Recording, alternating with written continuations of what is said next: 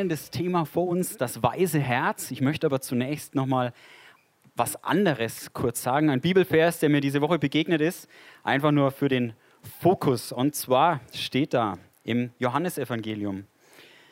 Das Wort wurde Fleisch und wohnte unter uns und wir sahen seine Herrlichkeit.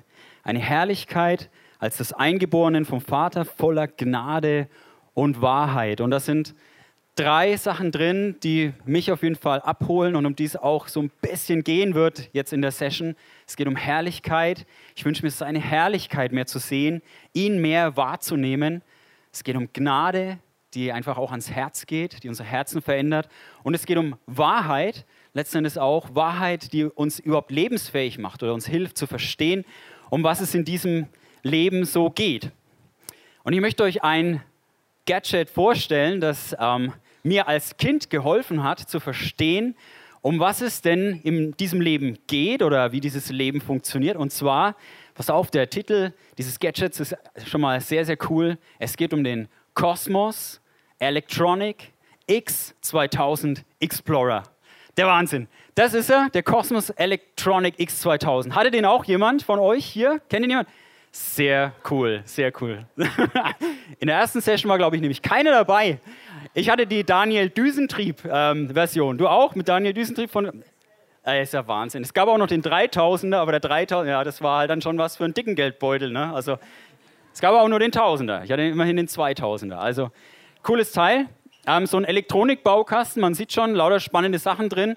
Ähm, man bekommt zum ersten Mal ein Gefühl dafür, was eine Leuchtdiode zum Beispiel ist und kann. Da gab es dann einen Aufbau, den man so ähnlich wie da oben auf der Verpackung aufgebaut hat. Und dann gab es einen Taster und wenn man den Taster gedrückt hat, was ist passiert? Die Diode ist angegangen. Das Licht ist angegangen und das mit der Kraft eines 9 Volt Batterieblocks, was man auch da oben sieht. Hat man ihn wieder losgelassen, ist das Licht ausgegangen. Und das waren so die ersten Erfahrungen, die ich so in diesem technischen Bereich sammeln durfte. Das große Ziel dieses dicken Buches mit ganz vielen solchen Anleitungen war es, ein Radiogerät zu bauen mit all diesen Widerständen und Spule und äh, was weiß ich was. Genau, so ähnlich sah das aus. Aber ich glaube, das war sogar dann der X3000 schon. Aber so ungefähr könnt ihr euch das vorstellen. Ähm, also es sah nicht so aus, es sah auf jeden Fall so aus. Der Radio ist uns ja in letzter Zeit öfter mal begegnet in den Sessions Voice of God. Und ich habe mich so gefragt, ja, wie, wie funktioniert eigentlich so ein Radio? Und dann habe ich mal ein bisschen geforscht und habe ein ganz elementares Bauteil entdeckt, was denn eigentlich da notwendig ist, damit diese spooky Wellen, die hier anscheinend überall irgendwie sind, ja, diese Radiowellen, in diese Antenne kommen und dann irgendwas passiert und der Sound kommt raus. Wie funktioniert das? Da gibt es ein Teil, das nennt sich Schwingenkreis. Ich zeichne euch das mal auf, wie das ausschaut. Ich muss ja mal stützen. Achtung, da gibt es hier einen Kondensator und dann gibt es auf der anderen Seite eine Spule. Tatsächlich war vorhin ein Student oder ein Studierter der Elektrotechnik da und hat gesagt, das stimmt sogar. Also ich erzähle euch keinen kein Mist. Ich habe eigentlich nur gesagt, es soll keiner was sagen, aber er hat trotzdem gesagt, dass es stimmt. Okay, ist ja schon mal beruhigend. Wie funktioniert jetzt das ganze System? Es ist so, dieser Kondensator lädt sich irgendwie mit Strom auf. Ja, da kommt ein elektrischer Impuls, der ist da drin und dann bleibt erst dieser Strom hier irgendwie aus und dann entlädt sich der Kondensator und fängt an, Strom zu oder diesen Impuls weiterzugeben. Zack. Und dann kommt er in die Spule. Und die Spule, was macht die? Die fängt an, ein elektrisches, nein, ein magnetisches Feld aufzubauen. Hier, ja, fängt an zu schwingen. Und dann bleibt der Impuls, ist ja irgendwann vorbei. Was bleibt ist, die Spule gibt wiederum einen Impuls an den Kondensator, der lädt sich wieder auf und zack, gibt er wieder einen Impuls an die Spule, die baut wieder ein magnetisches Feld auf und so weiter. Auf jeden Fall, das ist ein Hin und Her und hin und her und hin und her. Und es entsteht eine Frequenz. Und jetzt ist das Spannende, also ich finde es wirklich faszinierend, spannend, ähm, wie jetzt dieses Radio funktioniert. Und zwar diese Frequenzen, die wir einstellen mit diesem Drehkondensator hier an der Seite. Danke, Leni, übrigens, für dein Radiogerät. Du hast gar nicht gewusst, ne, dass ich es mit dem. genau. Ähm, meine Tochter Leni hier vorne. Genau, also man stellt hier die richtige Frequenz ein und das Tolle ist, wenn man die gleiche Frequenz hier einstellt in diesem Schwingkreis per Kondensator, die gesendet wird, dann passiert das Mysteriöse, man kann die Information entschlüsseln, man hört das Radiosignal. Also entscheidend ist, dass das Signal des Senders die gleiche Frequenz hat wie das, was entsteht durch diesen Schwingkreis. Wahnsinn.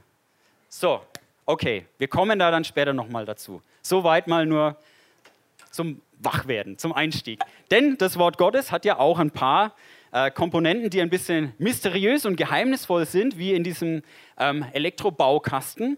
Und über ein Element möchte ich mit euch sprechen, das mir vor ungefähr sieben Wochen begegnet ist bei der Bibellese und es hat mich irgendwie gecasht und habe mir gedacht, das finde ich cool, da möchte ich mal ein bisschen nachforschen, um was es bei diesem Teil geht. Und zwar gibt es mal eine Stelle in 2. Mose 35, kurz der Zusammenhang.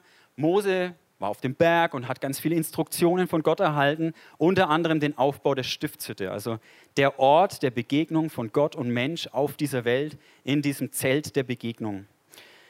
Und jetzt trommelt er das Volk zusammen, im Vers 1, und Mose versammelte die ganze Gemeinde der Kinder Israels und sprach zu ihnen eben über den Sabbat erstmal und dann auch über den Aufbau der Stiftshütte. Also alle waren sie da, ja, also alle erstmal. In Vers 5 wird jetzt dieser Kreis nochmal ein bisschen eingeschränkt. Und zwar steht da, bringt aus eurer Mitte eine freiwillige Gabe für den Herrn, also zum Bau der Stiftshütte, jeder, den sein Herz dazu treibt. Also es geht jetzt dann um den eingeschränkten Kreis derer, die quasi im Herzen bewegt sind, etwas zu bringen. Edelsteine, Stoffe, Räucherwerk, Öle und so weiter und so fort. Und jetzt kriegen wir noch eine Einschränkung mit in Vers 10. Und alle, die unter euch ein weises Herz haben, die sollen kommen und anfertigen, was der Herr geboten hat. Also wir haben nochmal eine Einschränkung auf einen Personenkreis, die ein weises Herz haben. Das weiße Herz hat es mir angetan, weil das sind zwei Worte miteinander verbunden, die ich oft im Alltag so getrennt erlebe, vielleicht sogar auch im Glaubensleben getrennt erlebe. Das eine ist so das Thema Weisheit, ja, das hat was mit Bibellesen zu tun. Das ist vielleicht sogar ein bisschen so ein intellektueller Zugang, ein bisschen theoretisch, ein bisschen abstrakt, ja, wie jetzt, wie jetzt das Ding hier irgendwie alles ein bisschen kompliziert und komplex.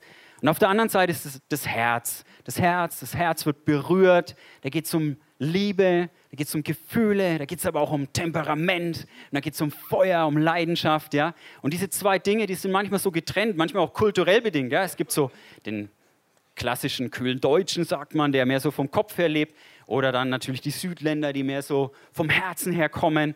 Und ich fand es total spannend, dass es hier eine Komponente gibt, die beides so miteinander zu verbinden scheint. Das Intellektuelle, Weise, aber auch so das Herzmäßige, die Liebe, die, das, dieses Erfülltsein. Ja, das hat mich letzten Endes zu einem Bibelstudium darüber ähm, veranlasst, einfach mal zu gucken, was ist es. Meine Hoffnung war nämlich, weiß nicht, wird mich eher, na, ihr habt es schon gemerkt an dieser Darstellung, mehr ein bisschen hier so ähm, der Eierkopf ähm, so eingruppieren. Und von daher habe ich mir gedacht, es wäre doch eigentlich total schön, wenn es was gibt, dass man schlau sein kann, was mal nichts mit dem Kopf zu tun hat, ja, weil oft muss man Pläne schmieden, muss man Entscheidungen treffen, muss man über Dinge nachdenken, so ein bisschen vorausschauend denken und planen. Und das finde ich manchmal brutal anstrengend, ja, herauszufinden, was ist wirklich dran. Und da habe ich gedacht, hey, wäre doch cool, wenn es sowas gibt, was anscheinend mal gar nicht so intellektuelles ist. Von daher das weise Herz. Bin auf die Suche gegangen. Wie habe ich das gemacht? Bible Server, kleiner Tipp.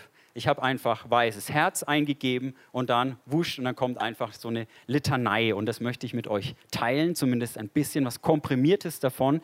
Denn für alles haben wir keine Zeit, aber es ist auch tatsächlich gar nicht so viel, was drüber ähm, dasteht. Aber auf jeden Fall genug. Genug, dass es voll ist und genug dafür, dass mein Fokus auf einmal, also auf einmal taucht es überall auf. Ja? Kennt ihr das? Angenommen, du möchtest nach Amsterdam fahren, Wochenendtrip, also Wochenendausflug, ja, nicht Wochenendtrip, Wochenendausflug in Amsterdam. Und auf einmal bekommst du lauter Leute irgendwie vor die Nase, die anscheinend jetzt auch gerade ein Wochenende nach Amsterdam fahren gehen. Ja, also auf einmal begegnet es überall. Oder du kaufst dir ein, ein Toyota als Auto und auf einmal denkst du, hey, jeder zweite Mensch fährt genau das gleiche Auto, genau in der gleichen Farbe und Größe und Baujahr wie ich. Ja, jeder hat es auf einmal. Und so ist es auch da. Das weiße Herz, auf einmal ist es überall. Ja, überall. Und hier, ich sehe es auch schon. Okay, das weiße Herz. Was habe ich herausgefunden? Es gibt eine sehr berühmte Persönlichkeit in der Bibel, über die wird gesagt, dass sie ein weißes Herz hat. Wer kommt drauf? Wer könnte das denn sein? Der mit dem weißen Herzen. Ich habe ungefähr eine Minute eingeplant dafür. Lasst euch Zeit. Ein weißes Herz. Salomo, genau, hey. Super, sehr gut. Genau, der Salomo war es. Oder ist es, den ich meine. Über den Salomo steht in 1. Könige 3, Vers 12, also da spricht Gott, siehe, ich habe dir ein weises und verständiges Herz gegeben, das deinesgleichen vor dir nicht gewesen ist und deinesgleichen auch nach dir nicht aufkommen wird. Ein weises und verständiges Herz. Also wir haben hier eine Person, auf die das zutrifft, dieser Aufruf des Mose. Und spannend finde ich an der ganzen Geschichte mit dem weißen Herz. Bei Mose war es ja so, da ging es um den Aufbau der Stiftshütte als Ort auf der Welt, in der Gott und Mensch sich begegnen, wo Gottes Gegenwart, Herrlichkeit, Gnade und Wahrheit real erfahrbar sind für alle, die da kommen. Und was wissen wir über Salomo? Auch einen ganz interessanten Fakt. Also wir wissen mindestens zwei Dinge über Salomo. Und ich verrate es euch. Nummer eins, ähm, sind die Frauen, kamen vorhin, genau, viele Frauen, aber das ist Nummer drei, also wir kommen nur zur Nummer eins Nummer zwei. Nummer eins ist, er hat äh, den Tempel gebaut. Das war eigentlich schon auf dem Herzen seines Papas David, aber er hat es umgesetzt, weil er gesagt hat, hey, wir sind jetzt hier in Jerusalem, wir sind hier in der verheißenen Stadt, wir sind hier auf dem Berg Zion, hier ist der Berg des Herrn, hier lebt Gott und wir wollen jetzt nicht mehr einfach nur mit diesem Zelt mit Gott umherwandern, sondern hier wird der Tempel gebaut, hier wird wirklich Kultur auch gestiftet, hier ist jetzt das Zentrum, in dem die Welt kommen kann und Gott erleben kann, wie Gott und Mensch in, in Gemeinschaft, in Beziehung tritt. Das hat er gebaut, also nur so als Randidee, weißes Herz, und Gottes Begegnung, Stiftshütte Tempel. Und er hat noch was anderes ganz äh, Bekanntes gemacht. Er war ja weise, also hatte er sehr viel Weisheit und er war zum Beispiel der maßgebliche Autor des Buches der Sprüche in der Bibel. Ein Buch voller, voller Weisheiten. Und da findet man tatsächlich auch ein paar Erklärungen über das weise Herz, ähm, wie sich das denn definieren lässt. Und ich habe mir überlegt, bevor ich jetzt das einfach nur irgendwie mache, will ich das jetzt mal in Form eines Selbstchecks vorstellen. Also weiß nicht, wie ihr da so drauf seid, aber man blättert ja manchmal so die, die Apotheken, das Apothekenjournal durch oder so und dann kommt so der kleine Selbsttest so, ne? wie geduldig bist du denn oder wie, ähm, was weiß ich, Burnout gefährdet bist du denn oder solche Geschichten. Ne? Und naja, wenn es da nicht so viele Fragen sind, dann zack, zack, zack, ist man schon dabei, weiß man gleich, okay, ähm, drei Fragen, Wert zwischen 51 und 96, Mitte passt. Okay, also so ungefähr ist es jetzt aufgebaut, ist äh, noch nicht wissenschaftlich belegt, aber es sind zumindest drei Bibelverse. Der erste, gehen es kurz im Schnelldurchlauf durch, Sprüche 10, Vers 8.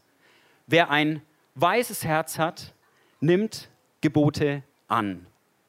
Und damit ist schon mal nicht gemeint, hört sich Gebote an. Und da ist auch nicht damit gemeint, ähm, stimmt den Geboten zu, sondern damit ist gemeint, er nimmt die Gebote an. Also annehmen. Also irgendwie, das hat was mit mir zu tun und bewegt mich. Schnelldurchlauf 2. Wer ein weises Herz hat, wird ein Verständiger genannt. Also er wird sogar von außen so, wird das gesehen, aha, okay, der ist verständig. Und Nummer drei, wer ein weises Herz hat, spricht vernünftig.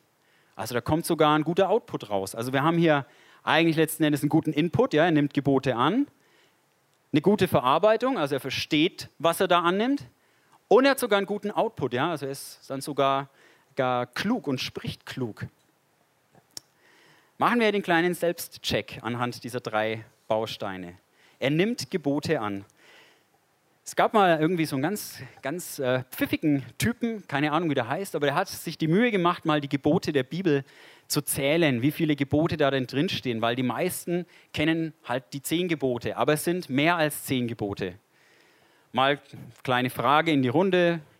Was denkt ihr? Sind es mehr als zehn? Sind es weniger als zehn? Wer ist für mehr als zehn? Yeah, woo, Aktivität. Wer ist für mehr als 100? Ja, aber es wird schon dünner. Wer ist für mehr als 110? Ja, auch noch. Okay, ich verrate es euch, ähm, um es nicht zu spannend zu machen. Er ist auf 1050 Gebote gekommen und der Hammer ist, allein im Neuen Testament, das finde ich äh, ganz schön verrückt. Ich weiß gar nicht, wie viel es dann insgesamt sind, aber 1050 Gebote nur in diesem Buch der Gnade und Wahrheit über Jesus, das finde ich echt, echt enorm. Was steht denn da so drin? Also wir haben klar die Bergpredigt, da sind viele ganz konkrete Aufforderungen fürs Glaubensleben. Dann haben wir so eine ganz ähm, motivierende Aufforderung auch, also ein großer Ansporn. Also wer noch keine Ziele hat, wer an sich noch was arbeiten will, der kriegt jetzt Gelegenheit.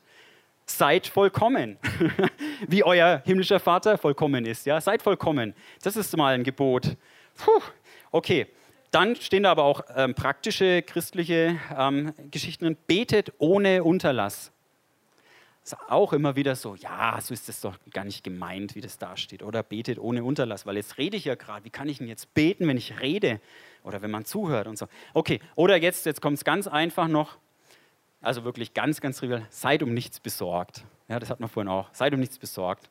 Also da würde ich sagen, pff, bin ich ganz relaxed. Fragt meine Frau nicht. Fragt nicht meine Frau. Ich bin äh, schon immer wieder besorgt, leider. Ja. Genau. Also hm, Luft nach oben. Er wird ein Verständiger genannt, wer ein weißes Herz hat. Punkt 2. Ein bisschen was verstehe ich schon, würde ich jetzt mal von mir behaupten. Aber momentan erlebe ich auch, dass ich nicht alles verstehe. Wir haben gerade ein Projekt am Laufen, waren gestern auch schwer am Schaffen. Wir haben so eine Waschküche und bauen da jetzt ein, äh, eine Toilette und eine Dusche und so weiter rein oder lassen es zum Teil reinbauen, aber eben nur zum Teil. Also vieles wurde von den Sachverständigen gemacht und bei einem haben wir beschlossen, lass uns selbst Sachverstand erwerben, wir fließen selber. Und das ist ein spannendes Abenteuer. Ähm, und ja, es, es wird total schön. Es dauert halt, aber es wird total schön. Und ja, ich erlebe einfach, okay, ich bin kein Sachverständiger. Und für jeden Schritt wirklich schaut man wieder in einer Broschüre nach oder schaut ein YouTube-Video an und schaut noch ein YouTube-Video an, weil wie kommt jetzt die Fliese in der Ecke aufeinander? Geht die so oder so oder Spitze auf Spitze? Jeden kleinen Schritt brauche ich dieses YouTube-Video. Ich bin total genervt eigentlich von diesen ständigen, ich merke einfach, öh, ich verstehe es eigentlich nicht wirklich. Ich muss mir das total brutal aneignen. Es ist not so easy. Also da ist auch noch Luft auf jeden Fall bei mir. Ähm, und er spricht klug. Das möchte ich nur ganz kurz illustrieren, indem ich Homer Simpson ähm, zitiere, falls ihr diese Episode kennt. Ich bin so klug. K-L-U-K. Ich bin so klug. K-L-U-K. Da hat er seinen Highschool-Abschluss angezündet, weil er ja jetzt fürs College zugelassen wurde und so. Genau, unser Homer Simpson. Also, ich komme auf jeden Fall zu dem Schluss. Ich tue mein Bestes, ähm, ich bemühe mich, aber da ist definitiv ähm, Luft nach oben. Ich weiß nicht, wo, wo du dich hier in der Punkteskala zwischen 1 und 3000, ähm, ob du auch bei 679 rauskommst oder wie auch immer. Ähm, kleiner Selbstcheck. Habe dann so ganz kurz aber den Impuls gehabt, vielleicht geht es ja bei diesen Versen gar nicht so sehr um mich. Vielleicht geht es ja mal wieder eigentlich um ihn. Und vielleicht geht es mal wieder um, um Jesus, über den es eigentlich in der ganzen Schrift so geht. Also habe ich gedacht, dann machen wir doch aus dem Selbstcheck mal einen Jesus-Check. Und den möchte ich mit euch vornehmen. Wer ein weißes Herz hat, nimmt Gebote an. Nimmt er denn Gebote an? Und da fällt auf jeden Fall eine Episode mir zumindest ganz klar auf, im Garten Gethsemane, wie er sagt, nicht mein Wille, sondern dein Wille geschehe. Und das ist ja, finde ich, die krasseste Aufforderung, die im Leben Jesu da war, dass er ans Kreuz gehen sollte, dass er eine Situation hatte, wo er vor Angst Blut geschwitzt hat und genau wusste, was auf ihn zukommt. Dass er alles loslassen musste, dass er verspottet wurde und geschlagen wurde, wirklich bis zum bitteren Ende. Und er hat es gesehen, hat aber gleichzeitig auch gewusst und geglaubt, dass es nach drei Tagen dass er auferstehen wird. Aber diesen Schritt zu wagen und wirklich das Gebot oder den Willen Gottes so anzunehmen, das ist auf jeden Fall ein großes, einen großen, großen Haken wert an der Stelle, dass Jesus ein weißes Herz hat. Wer ein weißes Herz hat, wird ein Verständiger genannt. da gibt es auch eine schöne Episode. Jesus war im Tempel und hat sich quasi unterhalten mit den Leuten. Und dann steht da, es erstaunten aber alle, die ihn hörten, über sein Verständnis und über seine Antworten. Also die haben gemerkt, boah, das ist ein Verständiger. Und jetzt kommt der Oberburner aus meiner Sicht, das steht in Lukas 2, da war Jesus gerade mal zwölf Jahre alt. Ja, also für alle Zwölfjährigen hier im Raum oder die es bald werden oder kurz danach sind, es ist schon, also auch großer Haken, ein Verständiger. Punkt 3, er spricht klug. Es gab damals auch Leute zur Zeit Jesu, die waren auch sehr klug. Die kannten die Schrift, die kannten die Bibel sehr, sehr gut, die Pharisäer und Schriftgelehrten. Und die wollten, also haben sich gedacht, Mensch, mit dem Jesus irgendwie aber anders als sonst. Lass uns den in seiner Rede fangen. Also wir tricksen den jetzt aus. Und dann haben sie so verschiedene Battles mit ihm eigentlich veranstaltet, so richtig schöne, krasse Diskussionsrunden. Und Jesus war immer der Sieger. Zum Beispiel diese Geschichte ähm, mit der Steuer. Da haben sie gesagt, ja, sollen wir denn dem Kaiser Steuer zahlen? Weil wir sind ja hier Reich Gottes und eigentlich ist ja Gott unser König. Sollen wir dem Kaiser Steuern zahlen? Und was sagt Jesus darauf? Hey, gib dem Kaiser, was des Kaisers ist. Also sein Bild war auf den Münzen drauf geprägt. Aber gebt Gott, was Gottes ist. Ihr seid nach dem Ebenbild Gottes erschaffen. Also geht in diese Beziehung zu diesem Gott und setzt euren Hauptfokus auf diesen Punkt, dass ihr nach seinem Bild erschaffen seid gebt Gott, was Gottes ist. Und wie reagierten die Leute? Als sie das hörten, verwunderten sie sich und sie ließen ab von ihm und gingen davon. Sie verwunderten sich. Ne? Er war immer wieder für ein Wunder gut und auch in den Diskussionen. Also auf jeden Fall ein KLUG für Jesus an der Stelle. Ähm, großer Haken. Und um es noch zu toppen, habe ich hier noch ein Upgrade angefügt. In Sprüche 23 steht auch noch ein schöner Satz. Mein Sohn, wenn dein Herz weise ist, so ist das auch für mein Herz eine Freude. Das ist, finde ich, so schön, weil diese Vater-Sohn-Beziehung in den Sprüchen immer wieder auftaucht. Ja, das ist ja letztens ein Vater spricht zu seinem Kind. Und auch das können wir so schön im, Jesu, im Leben Jesu sehen. Es gibt mindestens zwei Situationen, in der eine Stimme vom Himmel kam und wo Gott gesagt hat, für die Anwesenden hörbar, das ist mein geliebter Sohn, an dem ich wohlgefallen habe. Also es war für Gott eine Freude, das Leben Jesu anzuschauen, zu sehen, dass er ein weißes Herz hat. Also für mich ein absoluter mehr als 100 Prozent Jesus-Check. Es weist uns mal wieder die Schrift eigentlich auf ihn hin an der Stelle. Und ganz so am Rande gesagt, wir hatten ja schon die Stiftshütte als Ort der Begegnung Gott und Mensch, wir hatten den Tempel als Begegnung Gott und Mensch. Und wie war es bei Jesus? Er war letzten Endes dieser Ort, an dem sich Gott und Mensch getroffen haben. Er wurde von einer Frau geboren, er war ganz Mensch, aber er wurde vom Heiligen Geist gezeugt, wenn, wenn wir und ihr das glauben wollt. Aber was, das tun wir eben ja auch hier. Ähm, also er war ganz Gott und ganz Mensch. In ihm hat sich das total erfüllt, dass Gott und Mensch sich treffen. Die Leute konnten in ihm diese Herrlichkeit erfahren, konnten an ihm erkennen, wie die Engel auf und absteigen und so weiter. Und er selbst sagt über sich in einer Situation, brecht diesen Tempel ab, also damit meinte er den baulichen Tempel damals erst, also, oder beziehungsweise die Leute haben über diesen Tempel gesprochen und er antwortet, brecht diesen Tempel ab und in drei Tagen will ich ihn aufrichten. Und da sprachen die Juden, hey, in 46 Jahren ist dieser Tempel erbaut worden und du willst ihn in drei Tagen aufrichten. Er aber redete von dem Tempel seines Leibes. Jesus ist auch dieser Tempel. Hat dieses weise Herz, dieser Raum für Begegnung von Gott und Mensch. Er ist dieser Tempel. Also wieder ähm, so was, was uns hinführen kann zu diesem weisen Herzen, was es ist. Ein Ort, wo Mensch und Gott sich treffen können. Und tatsächlich, Jesus ist ähm, nach, also ist abgebrochen worden. Dieser Tempel ist abgebrochen worden. Und nach drei Tagen ist er auferstanden. Und wir lesen in der Schrift weiter, dass er dann in den Himmel aufgefahren ist. Und um es im Radiobeispiel zu sagen, Jesus ist quasi on air gegangen. Und er hat gesagt, ich lasse euch nicht allein zurück und ich sende jemanden zu euch. Er ist on air und sendet den Heiligen Geist. Und da möchte ich jetzt nochmal zu diesem Schwingkreis kommen. Weil ich finde, dass das was vielleicht ganz ja, uns nochmal deutlich machen kann, wie dieses ganze Ding funktioniert eigentlich.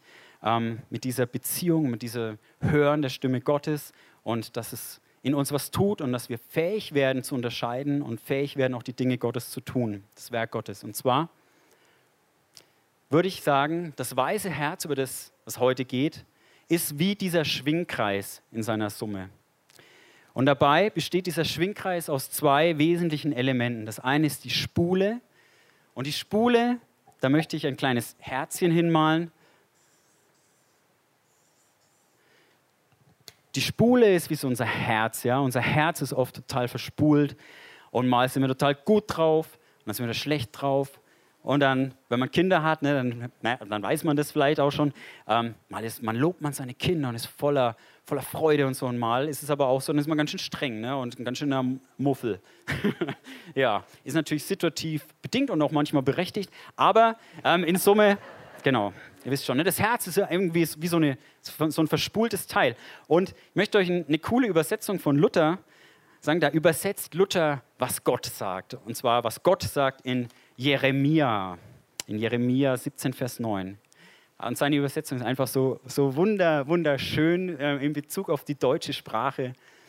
Er sagt, also Gott sagt eigentlich, aber irgendwie sagt es ja Luther dann auch, übersetzt, ähm, es ist das Herz, ein trotzig und verzagt Ding. Wer kann es ergründen? Es ist das Herz ein trotzig und verzagt Ding. Wer kann es ergründen? Und so geht es uns ja auch oft im Alltag, oder? Wir, wir würden dann oft gern anders schwingen, so, ja, in unseren Beziehungen, als wir das tun. Und deshalb braucht es noch eine zweite Komponente, die ich nur abkürze. Wir brauchen den Heiligen Geist brauchen den Heiligen Geist in unserem Leben. Deshalb hat Jesus auch gesagt, ich lasse euch nicht allein zurück. Der Heilige Geist ist da und der Heilige Geist ist letztendlich der, der total aufgeladen ist und der uns die Impulse ins Herz rein übermittelt, damit unser Herz in die richtige Schwingung kommt und wir in diese Beziehung eintreten mit Gott und einfach in dieser ganzen Schwingung, Schwingen ähm, uns dann befinden. Und es ist nicht nur das, sondern Jesus sendet ja auch. Und es steht an einer Stelle, und wir sollen empfangen, Heiligen Geist. Und diese Schwingung kommt vom Himmel, der Willen Gottes, das, was Gott vorhat, das, was dran ist. Ähm, er will uns befähigen, seine Werke zu tun. Und das sendet er. Und auf einmal, wenn wir gleich schwingen, weil unser Herz durch den Heiligen Geist die gleiche Frequenz haben kann, wie das Radio auf der gleichen Frequenz empfängt, wie gesendet wird, dann sind wir auf einmal fähig, Gottes Stimme zu hören, seinen Willen zu erkennen und seine Werke zu tun. Und dann, dann haben wir ein weißes Herz. Wenn wir mit dem Heiligen Geist anfangen zu schwingen und auf ihn zu schauen, der so herrlich ist und der voller Gnade und Wahrheit ist der voller Gnade für unsere Herzen ist und voller Wahrheit für unser Verstehen und für dieses Leben und für unsere ganze Alltagspraxis. Ja, damit endet jetzt dann an der Stelle auch schon mein Impuls. Und ich möchte einfach, dass wir miteinander beten um diesen Impuls des Heiligen Geistes in unserem Herzen, dass er unser verspultes, verzagtes vielleicht, vielleicht auch besorgtes Herz in die richtige Schwingung bringt damit wir einfach diese Sendung von Gott und das, was Gott heute tun will, ähm, ja, empfangen können und die Werke tun können. Denn es steht ja auch an einer anderen Stelle, ihr seid ein Tempel des Heiligen Geistes. Und wo zwei oder drei in meinem Namen zusammen sind, da bin ich mitten unter ihnen. Das ist eine Tempelzeit sozusagen, die wir hier haben. Und du bist ein Tempel. Du kannst ein Tempel sein, wenn du deinen Schwingkreis, wenn du deinen Drehkondensator Kondensator auf die richtige Frequenz stellst und auf Gott schaust. Ja, lasst uns beten. Jesus, ich danke dir und ich bin überwältigt, wenn ich auf dich schaue, auf deine Herrlichkeit und ich danke dir für deine große, gewaltige Gnade, die du für uns hast. Ich danke dir für deine Liebe, die unser Herz erfüllt und danke dir, dass du uns befähigst, dass du uns weise machst dass du uns verständig machst, deine Stimme zu hören und auch letzten Endes das, was wir tun, in einen eigenen Lebenssound zu übertragen. Ich danke dir für die vielen Dinge, die du auf dieser Welt schon bewegt hast. Ich danke dir für das Zelt der Begegnung, in dem du erfahrbar, dich erfahrbar gemacht hast, umherwandern mit dem Volk Israel. Ich danke dir auch für den Tempel, dass du da einen Ort geschaffen hast, an dem du erlebbar bist, wo einfach supernatural was da ist. Und Jesus, ich danke dir, dass wir diesen Ort in dir finden dürfen und dass du immer noch auf Sendung bist und dass wir das empfangen dürfen durch den Heiligen Geist, dass wir deine Schwingung empfangen dürfen. Und ich bitte dich, Herr, sende diesen Heiligen Geistimpuls, entlade diesen Kondensator, dass unser Herz in die richtige Frequenz kommt und das Schwingen anfängt, dass auch wir neue Dinge gestalten in unserem Leben, dass wir Dinge gestalten, die dich einfach verherrlichen, dass, dass wir hier dich erleben, dass Menschen um uns herum dich erleben, dass sie Tempelzeit haben, wenn sie mit uns zusammenkommen. Und einfach auch wirklich Kunst und Kultur und Literatur, Musik und all die Dinge, die, die du einfach schaffst und die du geschaffen hast im Alten Testament, dass du auch diese Dinge heute noch wirklich prägst, prägst in unseren Herzen und dass es zum Ausdruck kommt und dass wir einfach hier ja, als Gemeinde und als Einzelne, da wo wir sind, und auch wenn wir Elektrotechniker sind, auch in unserer Elektrotechnik, dass wir einfach da deine Herrlichkeit und deine, deine abgefahrenen Ideen umsetzen können, dass wir Schwingkreise bauen können und lauter so verrücktes Zeug. Herr, segne uns mit deinem Impuls. Dank dir, dass wir dein Tempel sein dürfen. Sind wir ehrfürchtig vor dir. Amen.